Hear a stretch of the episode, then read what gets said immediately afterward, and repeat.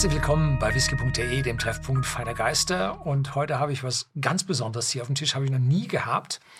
Und zwar haben wir den ganz neu bei whisky.de im Shopsystem. Und zwar ein Inchderny Rylaw, nennt er sich. Äh, stammt aus dem Kingdom of Five und ist ein Single Grain destilliert 2017, abgefüllt 2022, 46,3 Volumenprozente, nicht kühl gefiltert, nicht gefärbt, zu einem stolzen Preis von 128,50 Euro. Wow, warum denn jetzt so teuer für einen rund fünf Jahre alten Grain? Nun, dieser Grain ist ein besonderer Grain.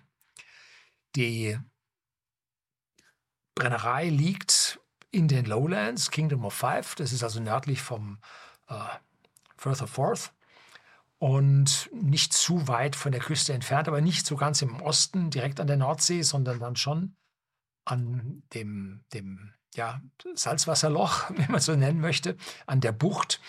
Und äh, die produziert eine Mischung aus Roggenwhisky und Gerstenwhisky.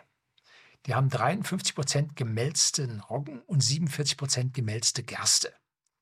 Nun, wie melzt man denn Roggen? Hm, ja, jedes Getreide muss sich melzen lassen, weil das ja der Vorgang ist, wie das Getreidekorn ja auf in der Natur zu keimen anfängt und den Trieb bringt.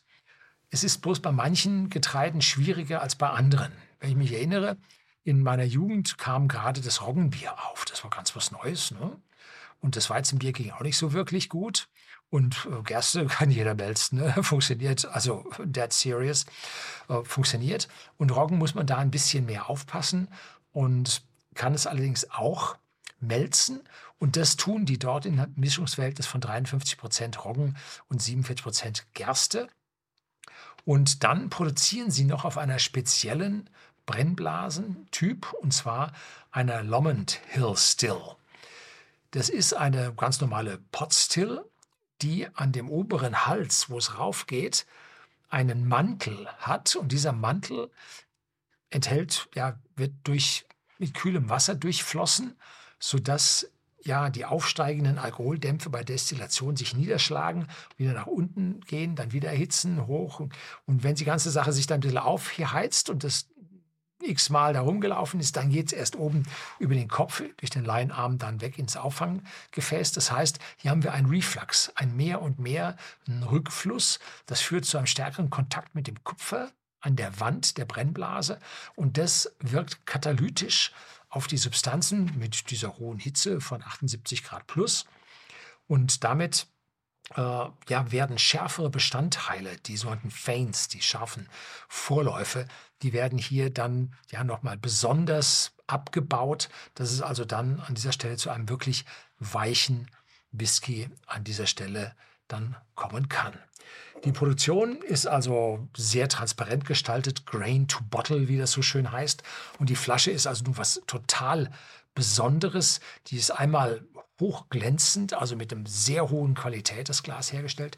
Dicker Boden macht was her und hat dann hier so eine Wellenform an der Seite und hat dann hier oben so eine Struktur an dem Hals der Flasche. Und diese Struktur ist der besondere Filter, der bei den äh, Mash-Tons, bei den Lauter-Tons an dieser Stelle dann verwendet wird. Und dazu obendrauf einen Stopper, wie es so schön heißt, also einen Verschluss mit einem Metallbund. Also wenn die Flaschen nicht aufsparen, das gehört ins Recycling. Das ist ein dicker, fetter äh, Metallstopper, aus was der ist, der ist nochmal extra eloxiert. Also wenn Sie einen Erbonkel was zum Verschenken haben oder einen Whisky-Sammler was schenken wollen, das ist eine besondere Flasche, die es so an dieser, in dieser Form äh, nicht gibt oder noch nicht gab und ist ein, wirklich in einer hervorragenden äh, Qualität die Flasche gefertigt, dass wir also von der Seite auf jeden Fall mal gut sind. Und jetzt müssen wir mal probieren, ob der Whisky auch vom Geschmack entsprechend äh, ja, dann ankommt. Der hat eine Note, die ist Eukalyptus. Erstaunlich Eukalyptus in der Nase, was man so meistens nur im Anklang bei anderen Malt Whiskys findet. Und hier haben wir jetzt diesen Eukalyptus, der im Prinzip die ja, aromatische Note der Roggenwürze darstellt. Ziemlich deutlich mitzubekommen. Und dahinter sind leichte Vanillenoten von den Fässern. Und Eiche, ja, aber noch nicht so dolle. Also wir haben hier ganz deutlich, wir haben einen Malzwhisky und wir haben einen Roggenwhisky und die mischen sich miteinander und beide kann man hier drin feststellen. Cheers.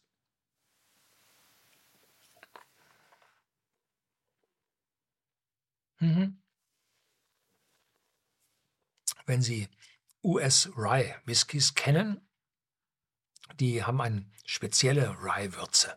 Die ist hier natürlich mit drin, aber nicht so heftig wie in den amerikanischen Whiskys, die ja entweder dann noch mit Mais-Whisky ja, gemischt sind oder wenn man 100% Rye hat, dann extrem sind. Nein, hier sind sie etwas abgemildert, weil wir nur 53% Rye drin haben und der Malzwhisky sich schön damit verbindet.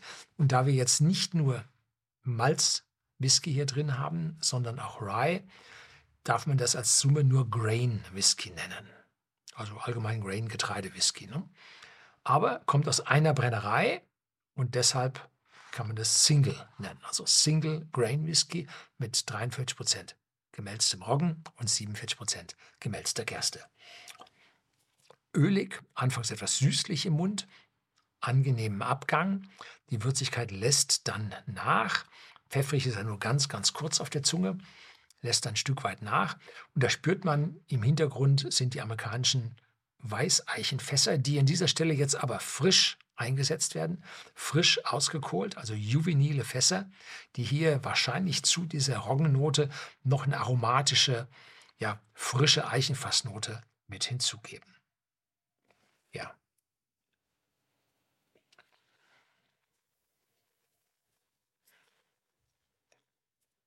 leichte Süßlichkeit mit drin.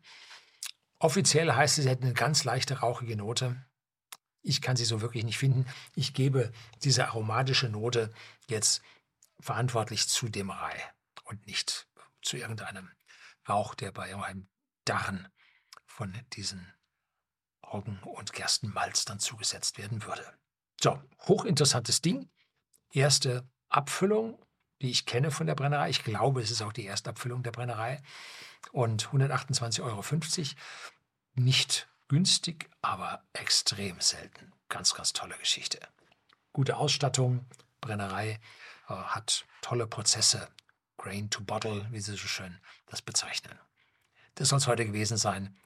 Herzlichen Dank fürs Zuschauen.